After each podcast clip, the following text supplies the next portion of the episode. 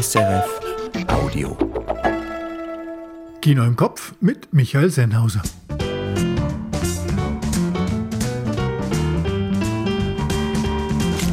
Ann Meyer träumt von Nicolas Cage in Dream Scenario.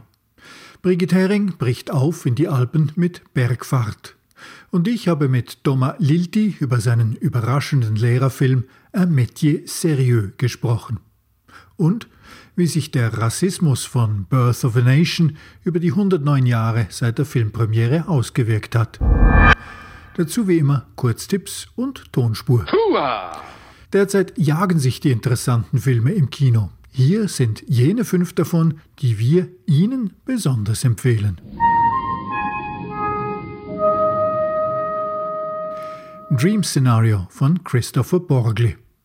Ein langweiliger Professor trendet plötzlich passiv in den Träumen vieler Menschen.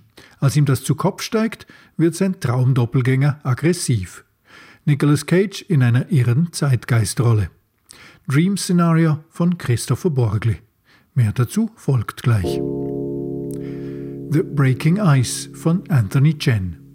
Eine Dreier-Bande à part zieht an der chinesisch-koreanischen Grenze durch Clubs, Buchhandlungen und Schneewüsten eine süß-saure Beziehungsstudie über das Spenden von Trost und das Machen von Mut. The Breaking Ice von Anthony Chen. Mehr dazu hier nächste Woche. Bergfahrt von Dominique Margot. Die Berge sind in diesem wunderbaren Kinokunstwerk nicht starre Kulisse, sondern mythische Riesenwesen im Dialog mit unterschiedlichen Menschen. Sie bewegen sich, sie tönen und klingen. Sie sind respekteinflößend und uralt und doch fragil und vergänglich. Bergfahrt von Dominique Margot. Auch dazu gleich mehr. Die Theorie von allem von Tim Kröger.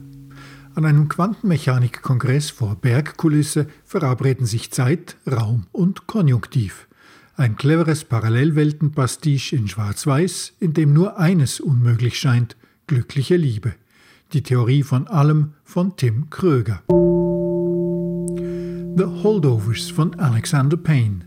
Ein einsamer Internatsschüler und ein verbitterter Lehrer raufen sich über die Weihnachtstage zusammen. Eine ungewöhnlich ungesüßte Schulfilmvariation mit Oscar-Chancen. The Holdovers von Alexander Payne. Die Tonspur, die ich jetzt für Sie auslege, die stammt aus einem modernen Klassiker und der wird im Verlauf unserer heutigen Filmrolle auch mehrfach erwähnt. Alright, folks, Showtime. Aus welchem Film stammt die folgende Szene? Keep ripping, gentlemen. This is a battle. A war. And the casualties could be your hearts and souls. Thank you, Mr. Dalton. Armies of academics going forward, measuring poetry. No! We will not have that here. No more of Mr. J. Evans Pritchard. Now, my class, you will learn to think for yourselves again. You will learn to savor words and language. No matter what anybody tells you, words and ideas can change the world. Unverkennbar, oder? Auflösung wie immer am Ende. Oh. Jetzt läuft er auch bei uns im Kino. Dream Scenario mit Nicolas Cage. In den Medien wurde der Film oft als Kommentar zur sogenannten Cancel Culture interpretiert. Ann Meyer meint allerdings, in Dream Scenario, da gehe es um mehr. Paul Matthews ist Uniprofessor und hält Biologievorlesungen, für die sich seine Studentinnen und Studenten nur mäßig interessieren. Seine Teenager-Töchter finden ihn peinlich, sein Buch, von dem er ständig redet, hat er immer noch nicht geschrieben. Alles in allem ist er ein ziemlich normaler, sogar etwas langweiliger Typ. Deshalb ist es umso erstaunlicher, was dann passiert. Paul erscheint in den Träumen von anderen Menschen, von Menschen, die er kennt, aber auch von Wildfremden. Im Theater zum Beispiel trifft er zufälligerweise auf eine Ex-Freundin, die immer wieder von ihm geträumt hat. Paul, you've been on my mind recently. Yeah? Because you keep popping up in my dreams. You don't do anything, you're just there. Diese schrägen und lustigen Traumsequenzen unterschiedlichster Leute machen Dream Scenario zu einem visuell faszinierend surrealem Erlebnis. Paul wird wegen dieser Träume wortwörtlich über Nacht zur Berühmtheit und zu einer viralen Sensation. Alle wollen wissen, wer dieser geheimnisvolle Mann ist. Eine Werbeagentur sieht in ihm ein lukrativer Werbeträger. Junge Frauen wollen Sex mit ihm haben. Ihm wird sogar ein Treffen mit Obama versprochen. Paul genießt diese neue, plötzliche Aufmerksamkeit.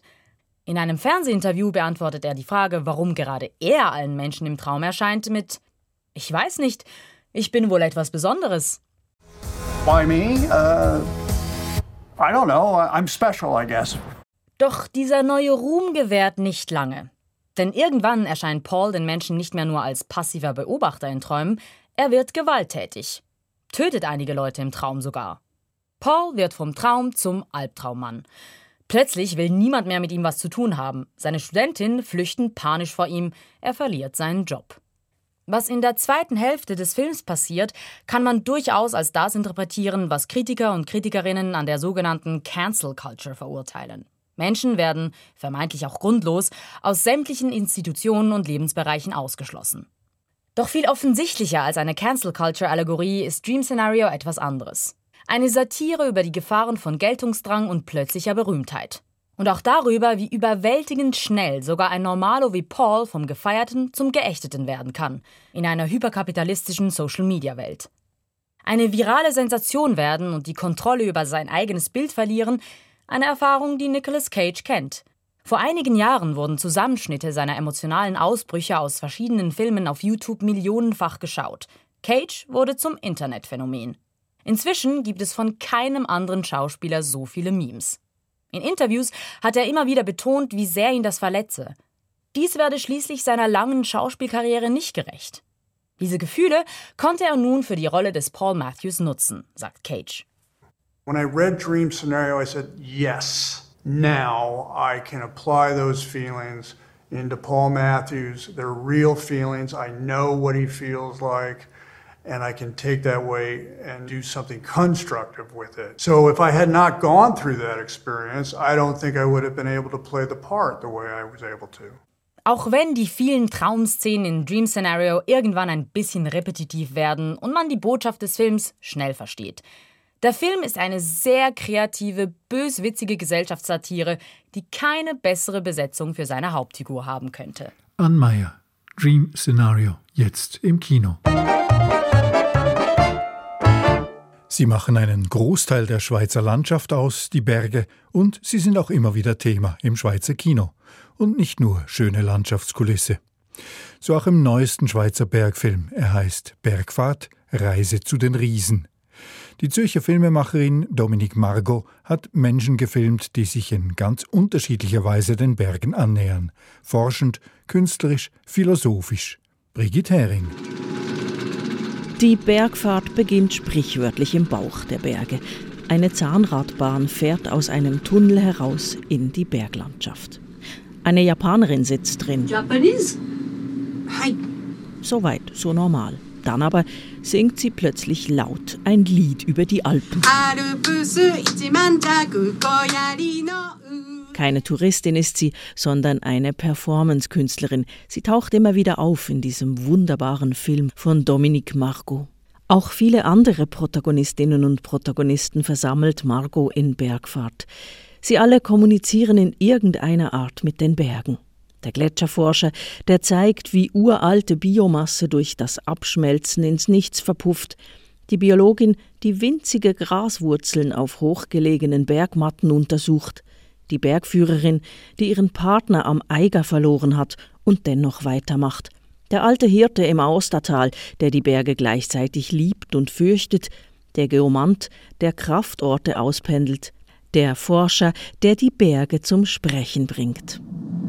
Das ist eben, wie sich das Matterhorn anhört, wenn es einfach nur so dasteht und mitmacht bei all dem, was auf unserem Planeten passiert.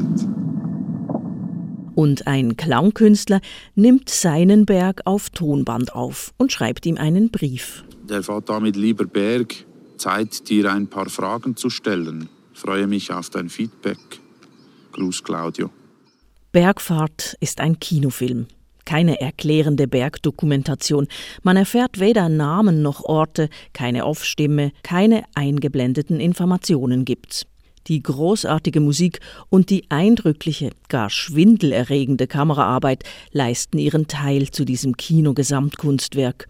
Im Gegensatz zu vielen anderen Schweizer Bergdokus steht in Dominique Margos Bergfahrt nicht die Frage im Zentrum, wie die Berge die Menschen prägen, identitätsstiftend sind. Und eigentlich stehen für einmal auch gar nicht die Menschen im Zentrum. Die Hauptfiguren sind die Berge selbst. Die sollten zwar nicht vermenschlicht werden, sagt die Bergführerin einmal, aber sie empfindet den Eiger manchmal doch als Wesen. Ich denke manchmal, der Eiger ist im Fall auch mega traurig über das, was passiert. Ich weiss, man sollte den Berg auch nicht vermenschlichen, aber ja, es fragen mich auch viele Leute so, ja, hast du nicht einen Groll gegen den Berg? Vermenschlicht sind sie nicht, aber sie sind dynamische Wesen, gespiegelt und erfahrbar in den Arbeiten der toll ausgewählten Protagonistinnen und Protagonisten. Dominique Margot zeigt die Berge als respekteinflößende Riesen, beweglich, knarrend, grollend. Sie sind gefährlich, aber auch gefährdet, uralt und trotzdem fragil und unbeständig. Und wie diese mythischen Riesen über die Schweizer Landschaft ragen, ragt auch dieser wunderbare Film heraus aus dem Panorama der Schweizer Bergfilme. Hört ihr nicht den Berg, nicht die Wälder, nicht die Höhen, nicht das Blitzen, nicht den Donner, nicht die Dohlen, nicht das Singen, nicht die Glocken, nicht das Schnauben, nicht die absolute Herrlichkeit? Brigitte Hering. Bergfahrt, Reise zu den Riesen läuft jetzt im Kino. Das Kino liebt Lehrerinnen und Lehrer, schließlich haben wir alle im Publikum eigene Erinnerungen dazu. Aber anders als die Traumpädagogen in Dead Poets Society und Co. finden die echten Lehrkräfte im Alltag immer weniger Anerkennung. Dagegen setzt der französische Regisseur Thomas Lilti die ganz normalen, guten, weniger guten, motivierten oder auch mal überforderten Lehrerinnen und Lehrer in seinem überraschend unterhaltsamen Spielfilm Un métier sérieux ein ernsthafter Beruf. Allez, allez, allez, les affaires sur la table, on se regroupe, on se met en îlot. Elena, tu m'en ici, Louise ici, Kylian là-bas. Eine ganz normale Mittelschule in Frankreich. Meriem, gespielt von der immer wieder überraschend wandelbaren Adèle Exarchopoulos, hat ihre Klasse im Griff. Sie hört zu und sie erklärt. Die Schülerinnen und Schüler mögen Meriem offensichtlich. Der neue Mathelehrer Benjamin Barrois, gespielt vom großartigen Vincent Lacoste, der hat dagegen noch etwas Mühe mit der Disziplin. Schließlich ist das seine erste Klasse und er muss sie mitten im Semester übernehmen. Je me présente, je m'appelle Monsieur Barrois. J'ai entendu Monsieur Barreau. Pas de commentaires, s'il vous plaît. Avec deux R. Je remplace votre professeur de mathématiques. Qui a le manuel là Je peux me le donner Merci. Aber auch Benjamin wird schnell Teil des Lehrerkollegiums. Die jüngeren Kollegen stehen auch mit gutem Rat bereit. Tausch bloß keine Stunden mit einem der Veteranen. Die ziehen dich immer über den Tisch. Je peux te donner un dernier conseil Ouais, vas-y. Surtout, quoi qu'il arrive, t'échanges pas ton emploi du temps avec les anciens. À tous les coups, ils vont te la faire à l'envers. Der Film von Thomas Lilti zieht sein Publikum von der ersten Minute an in seinen Bann, vorzugsweise mit ganz alltäglichen Schulszenen, wie wir sie alle kennen, die meisten von uns wohl aus der Schülerperspektive. Dass diese Lehrerinnen und Lehrer auch ein Leben haben, Probleme, eigene Kinder, das vermittelt un métier sérieux mit einem bewundernswerten Sog der Normalität. Dabei lässt der Film durchaus Raum für das eine oder andere Drama etwa die Diskussion im Lehrerkollegium, ob man einen Schüler, der immer wieder auffällig wird und schließlich dem jungen Mathelehrer gegenüber bedrohlich, allenfalls über eine Sitzung mit dem Elternrat disziplinieren solle. Ihr wisst doch genau, wie das abläuft, sagt einer der Lehrer. Wir kennen uns da besser aus als die Eltern und wenn wir es darauf anlegen, fliegt der Junge von der Schule. Da hat er keine Chance. Tu sais comment ça fonctionne un conseil de discipline, attends. Tu connais, c'est pas de la discussion. Les parents, ils vont être face à des profs, à des représentants de profs qui connaissent les codes, qui savent comment ça fonctionne. Et en vrai, nous, si on a envie de l'exclure, il sera exclu. Ils pourront pas se défendre. Et le petit va subir. Und das wiederum möchten sie alle nicht. Diese Lehrer nehmen ihren Beruf ernst. Voilà, commence par le 3. Il y a 2 Y plus 4 Y, du coup bah, ça fait 16 Y. Don't know much about history. Don't know much biology. Don't know much about a science book. Don't know much about the French I took. But I do know that I love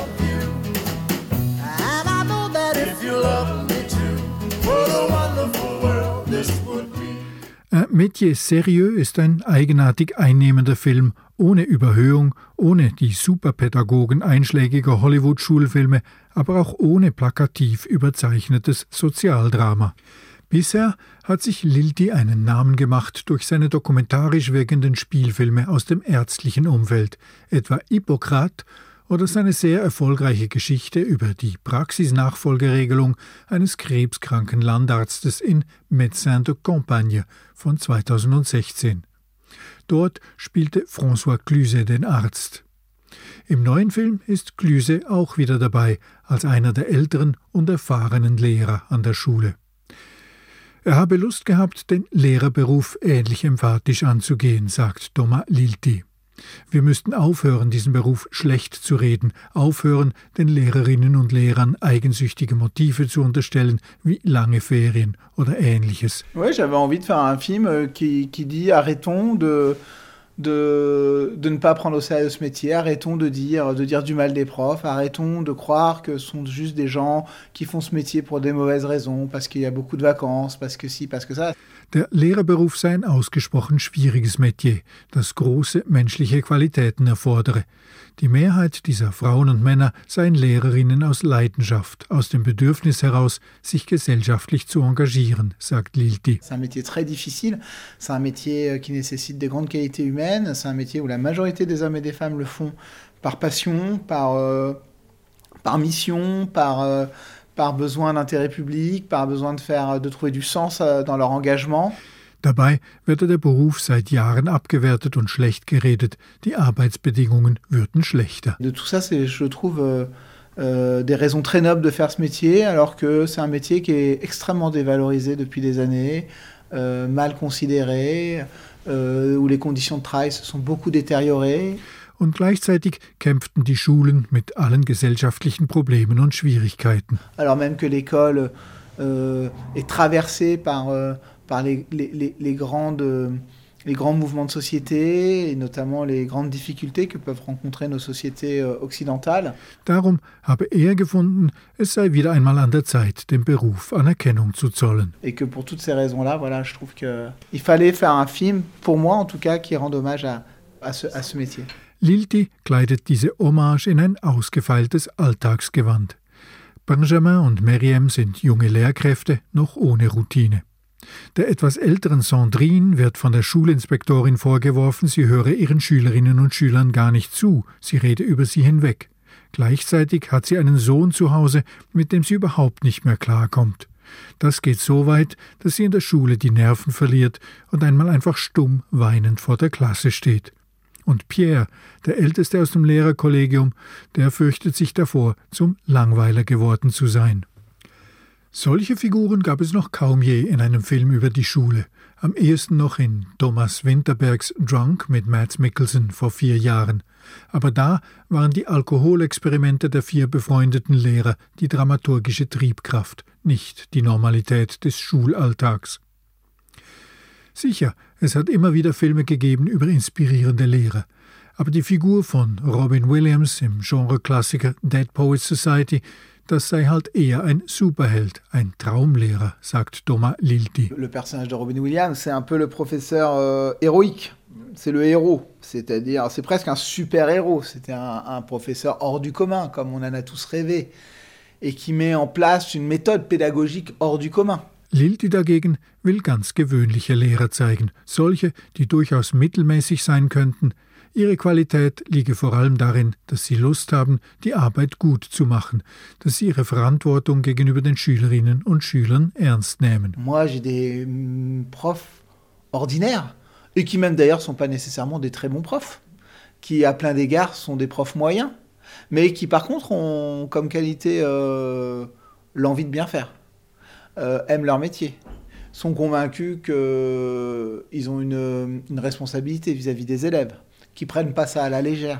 Wir alle kennen die Lehrer aus Schülerperspektive, sagt Lilti. Aber was tun die außerhalb des Schulzimmers? Les profs, on les connaît euh, du côté de la classe, mais qu'est-ce qui se passe une fois qu'ils sortent de, la classe? Parce que nous, en tant qu'élèves, on connaît nos profs en, quand on était euh, euh, écolier, quoi, quand on était élève. Mais une fois qu'ils sont que la porte de la classe se referme et qu'ils sont de l'autre côté, bah, qu'est-ce qui se passe? C'est quoi en fait euh, qu'être prof?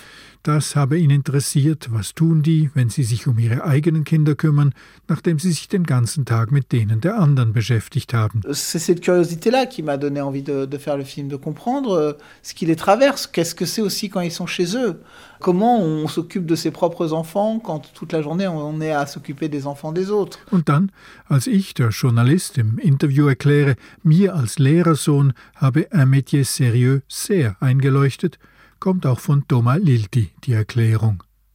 Seine Mutter sei Lehrerin, seine Tanten, sein Bruder. Er sei aufgewachsen in einer Familie, welche diesen Beruf sehr ernst nahm. Euh, oui, je les connais. J'ai ma mère est prof, euh, mes oncles, mes tantes, euh, mon frère est prof. Et je crois que j'ai grandi avec beaucoup d'admiration pour les profs et surtout beaucoup d'admiration parce que à la maison, c'est un métier qu'on prenait très au sérieux. D'où le titre, un métier sérieux en français. Schon Liltis frühere Filme haben fiktionale Geschichten mit dokumentarischer Präzision erzählt, mit einem Blick für Details und Alltag. Diese Verbindung von Fiktion und Dokumentation, das seien die Säulen seiner Arbeit, sagt der Regisseur. Comment la rencontre de ces deux choses-là, pour moi, font euh, œuvre de création et stimulent mon imaginaire. Je crois que c'est surtout ça qui sont euh, les piliers de, de, de mon travail. Er sei sich bewusst, dass die Schule zu den wenigen kollektiven Erinnerungen gehöre, die wir fast alle gemeinsam haben, sagt Lilti. Und er sehe auch, dass viele Leute rückblickend erkennen, dass es für ihre Lehrer nicht immer einfach war. Oui, je, je, je, je me rends compte oui, que les gens euh, s'identifient toujours dans un des professeurs ou, euh, ou euh, même les jeunes gens se disent euh, en voyant le film, mais euh, faut peut-être qu'on soit. Ah oui, c'est ça être prof. En effet, c'est pas si facile pour eux non plus. Donc euh, Mit Un Métier sérieux packt Thomas Lilti sein Kinopublikum unter die Lehrkräfte. Es ist ihre Perspektive, die wir einnehmen. Ihn interessiere mit seinem Film generell die Arbeit und das Engagement der Menschen, sagt Lilti. Für die meisten von uns stehe die Arbeit im Lebensmittelpunkt und nur das persönliche Engagement könne dem einen Sinn geben. Comment on fait pour donner du sens à ce travail Quelle chance c'est que d'avoir un métier qui donne du sens à nos vies n'y a rien de plus terrible que d'avoir un métier qui nous ennuie, un métier qu'on fait à contre-coeur juste pour gagner de l'argent et subvenir à nos besoins. Mais c'est déjà indispensable. Darum interessiere er sich für Berufe, die dem Leben einen Sinn geben.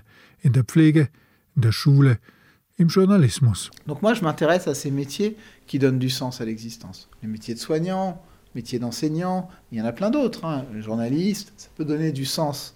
Des métiers de mission, des métiers où on a un devoir aussi où on a une responsabilité. Tous ces métiers-là, je trouve que sont des métiers de grande richesse. Et je, et, et je m'intéresse à l'engagement que les hommes et les femmes peuvent avoir dans leur métier, dans leur travail. Und das Zweite, was ihn interessiere, das sei das Kollektiv. Wie kann Zusammenarbeit unser Leben verbessern? Au-delà de ça, la deuxième thématique qui me tient très à cœur et qu'on retrouve dans beaucoup de mes films, c'est le collectif. C'est comment, collectivement, on rend la vie plus abordable, plus simple, plus supportable que tout seul. Ich crois beaucoup à la vertu du collectif et de la solidarité. Das ist denn auch der eindrücklichste Zug dieses Films. Diese Lehrkräfte helfen einander aus.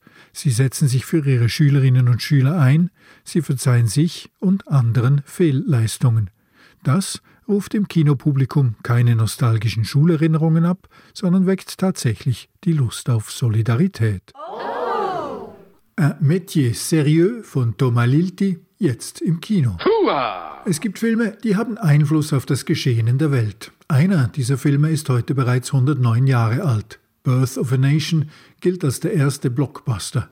Er feierte am 8. Februar 1915 Premiere in den USA und gilt heute als ein Film, der zum tiefgreifenden Rassismus im Land beigetragen hat. Alina Decker. Birth of a Nation ist drei Stunden rassistische Propaganda. Beginnend mit dem US-amerikanischen Bürgerkrieg, endend mit dem Aufmarsch des Ku Klux Klans, um angeblich den Süden vor der schwarzen Herrschaft während der Ära des Wiederaufbaus zu retten. Als der Film am 8. Februar 1915 zum allerersten Mal in einem Kinosaal in Los Angeles anlief, konnte das Publikum zuerst eine Nachricht des Regisseurs D.W. Griffith lesen. Dies ist eine historische Darstellung der Bürgerkriegs- und Wiederaufbauzeit und reflektiert keine Rasse oder kein Volk von heute. Fakt ist, die Auswirkungen des Stummfilms auf die Rassenbeziehungen in den USA waren enorm. und die Nachwirkungen sind wohl bis heute spürbar. Die Claire ist US-amerikanischer Journalist und Autor und hat vor zehn Jahren ein Buch über den Film und seine Auswirkungen auf die US-amerikanische Gesellschaft geschrieben. In einem Podcast des US-Radiosenders NPR erzählt er, welche Geschichte der Regisseur D.W. Griffith in Birth of a Nation darstellte.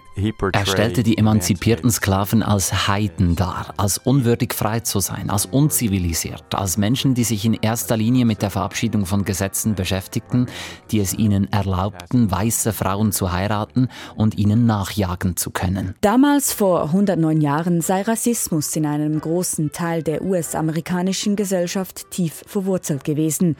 Und damals sei die Handlung des Films als historisch korrekt angesehen worden. Heute würde ein solcher Film scheitern. Vor über 100 Jahren aber führte Birth of a Nation sogar zur Geburt von Hollywood, sagt Lea. Der Film sei wie Avatar oder Star Wars von 1915 gewesen, ein voller Erfolg. The critics were raving. Das Publikum war voller Ehrfurcht, zum ersten Mal einen Spielfilm in dieser Länge zu sehen. Es gab einen Kritiker, der sagte, das Schlimmste an Birth of Nation ist, wie gut er ist. Sagt der Autor de Clare. Zuerst hatte der Film also Erfolg. Er übertönte auch die Stimmen jener, die protestierten. Massenproteste der US-amerikanischen Bürgerrechtsbewegung konnten die ersten Vorführungen des Films nicht stoppen. Nur in einigen, hauptsächlich liberalen Städten wurden teils Änderungen am Film vorgenommen. Kurz nach der Veröffentlichung des Films erlebte der Ku Klux Klan einen starken Zulauf. In einem Dokumentarfilm über die US-amerikanische Geschichte des Rassismus auf Netflix erzählen die beiden Bürgerrechtler Brian Stevenson und Jelani Cobb, wie Birth of a Nation den Rassismus für die nächsten Jahrzehnte in den USA geprägt hat. Mit dem enormen Popularitätsschub, den der Ku Klux Klan durch Birth of a Nation erfuhr, gab es eine weitere Welle des Terrorismus. Zwischen der Wiederaufbauzeit und dem Zweiten Weltkrieg gab es in den USA Lynchmorde. Tausende von Afroamerikanerinnen und Afroamerikanern wurden von Mobs ermordet, weil man glaubte, sie hätten etwas Kriminelles getan. Der Film Birth of a Nation wurde Teil der der legalisierten Rassentrennung, das für die nächsten 40 Jahre in den USA galt. Noch lange nach 1915 fand Birth of a Nation ein Publikum. Der Film wurde zu einem wichtigen Bestandteil der Rassengeschichte in den USA bis heute. Natürlich hat sich vieles verändert. Seit dem 8. Februar 1915 vieles ist besser geworden. Und der Film Birth of a Nation dient heute vor allem als Aufklärung und zeigt auf eine andere, zutiefst rassistische Zeit in den USA. Diese Aufklärung ist heute laut Bürgerrechtlerinnen und Bürgerrechtlern wichtiger denn je. Einer, der schon vor vielen Jahren dafür plädierte, selber zu denken, das war der von Robin Williams verkörperte Lehrer Mr. Keating. In dieser Szene aus dem Pädagogenpanoptikum Dead Poets Society von 1989 hält der Lehrer seine Schüler dazu an, ein ganzes Kapitel über die Bewertung von Gedichten aus ihren Schulbüchern zu reißen. Poesie lasse sich nicht quantifizieren und Wörter könnten die Welt verändern. Das ist sein Plädoyer. Keep ripping, gentlemen. This is a battle, a war, and the casualties could be your hearts and souls. Thank you, Mr. Dalton. armies of academics going forward, measuring poetry. No! We'll not have that here. No more, Mr. J. Evans Pritchard. Now, my class, you will learn to think for yourselves again. You will learn to savor words and language. No matter what anybody tells you, words and ideas can change the world. Mr. Keating, der Traumlehrer aus Peter Weirs Dead Poets Society von 1989, gespielt von Robin Williams, verstorben vor zehn Jahren im August 2014. Das war Kino im Kopf. Ich bin Michael Sennhauser. Die fünf Unverpassbaren der Woche, die finden Sie auch jeden Donnerstag schriftlich auf sennhausersfilmblog.ch. Und Kino im Kopf gibt's wieder in einer Woche. Danke und auf Wiederhören.